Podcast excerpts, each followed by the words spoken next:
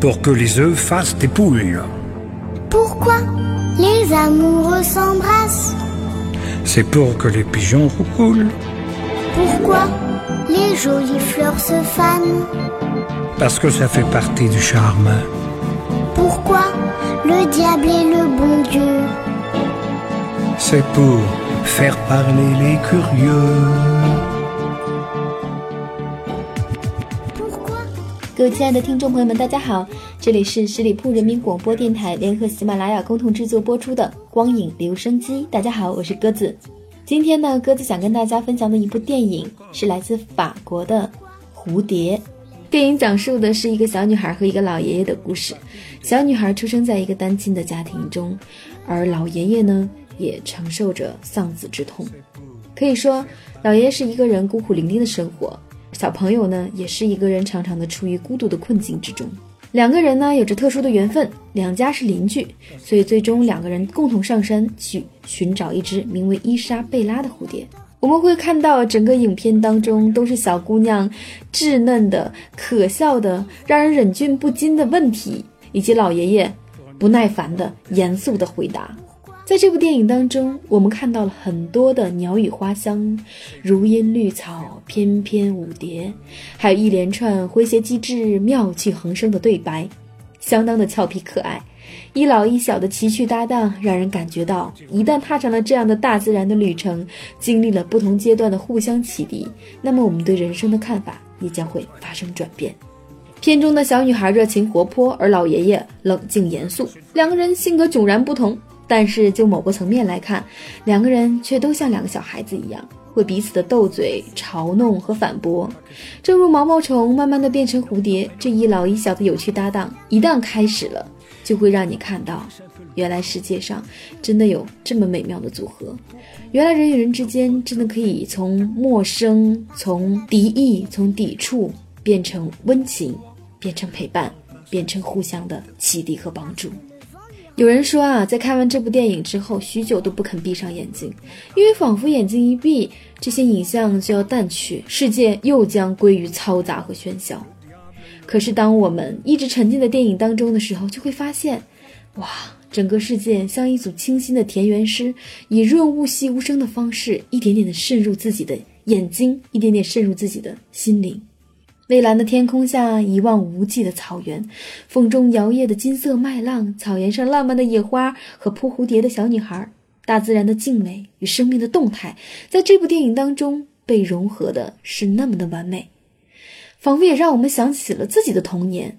所以有的时候就觉得法国人在做电影的时候，确实是那种细腻的笔触和那种温婉的镜头，会让你觉得，人活在这个世界上最美妙的不就是这些感受吗？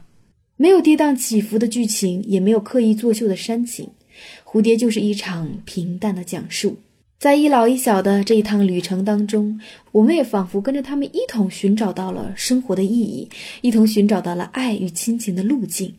在这些美好的表象之下，同时电影还会告诉你很多这个世界当中现实的残酷的一面。电影也对这一面做了深深的隐喻。比如说，一只美丽的鹿倒在了偷猎者的枪里，老爷爷没有挡住小孩的眼睛，他要让他知道什么是偷猎者。而当老爷爷去把捕捉到的蝴蝶放入盛有药物能够置蝴蝶于死地的瓶中的时候，小朋友也在告诉他：“你也是偷猎者。”这是一种意味深长的讽刺。成人的世界里总是有太多的理由和太多的解释，人们喜欢站在自己的立场去批判对方，却忘了自己。我们有的时候太多次的贻误是不孝百步，所以在孩子的眼中，杀死一只鹿跟杀死一只蝴蝶是没有实质的不同的。再比如说，在一次富人的聚会上，丽莎问到老爷爷：“什么才算是富有呢？这些人都这么有钱。”老爷爷告诉他：“真正的富有是我们能够做自己想做的事情。”片中还有一些反战的主题，还有一些人生对于理想的追逐等等等等。这或许是整部电影最独具匠心的表达吧。其实看这部电影是鸽子在大概有五六年前的样子了。看完这部电影，当时的第一反应就是我要把这首歌下下来，然后又把歌词下下来，觉得啊，这首歌听了好多好多遍都不会觉得腻。再看到这歌词，就会想起片中小女孩天真浪漫的样子。比如说，他会问：为什么鸡会下蛋呢？为什么情侣要接吻呢？为什么漂亮的花会凋谢呢？为什么有魔鬼又有上帝呢？为什么木头会在火里燃烧？为什么大海会有低潮？为什么太阳会消失呢？为什么狼要吃小羊呢？他的问题很有趣，但老爷爷的回答更有趣。所以大家不妨去看看这部电影，也让自己的心重新归于平静，也让自己的梦。重新能够起航，更重要的是，我们能够感受到来自这个世界的浓浓善意。其实今天之所以会想起做这部电影，也是因为最近有很多负面的新闻，比如说红黄蓝幼儿园的虐童事件，再比如说很多很多的孩子可能在童年的时候被性侵过。那像这样的老爷爷和小女孩的组合，在我们的生活当中可能会被大家认为，诶比较危险的一个组合。那会不会出现像性侵等等这样的事情？是的，没错。是有这样的危险存在，但我们不能因为这样危险存在就完全忽视掉人类社会当中真善美的一面。我们可以教会孩子如何去甄别好人跟坏人，我们也可以教会孩子如何去自救。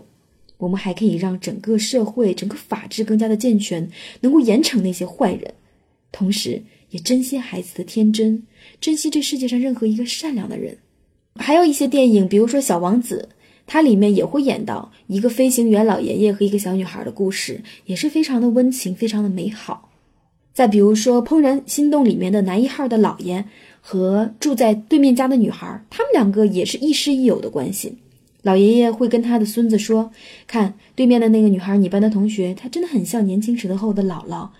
你要能够看到她的美，能够发现她的美，等等等等。”像这样，又像老师，又像朋友，又像自己爷爷的身边的老人，其实还是非常多的。他们能给我们的人生带来很多的指引，同时，小女孩也会给他们的人生带来很多的温情。像这样的温情故事，我们希望能够发生的多一些；像那些不美好的、痛苦的事情，我们希望能够发生的少一些。所以，这就需要家长能够正确的引导孩子，家长能够教会孩子如何去甄别，也希望我们能够在保护好。自己孩子的时候，让自己的孩子也理解到，其实这个世界上还是有很多很多美好的事情，还是有很多很多美丽的风景，还是有很多很多善良的人。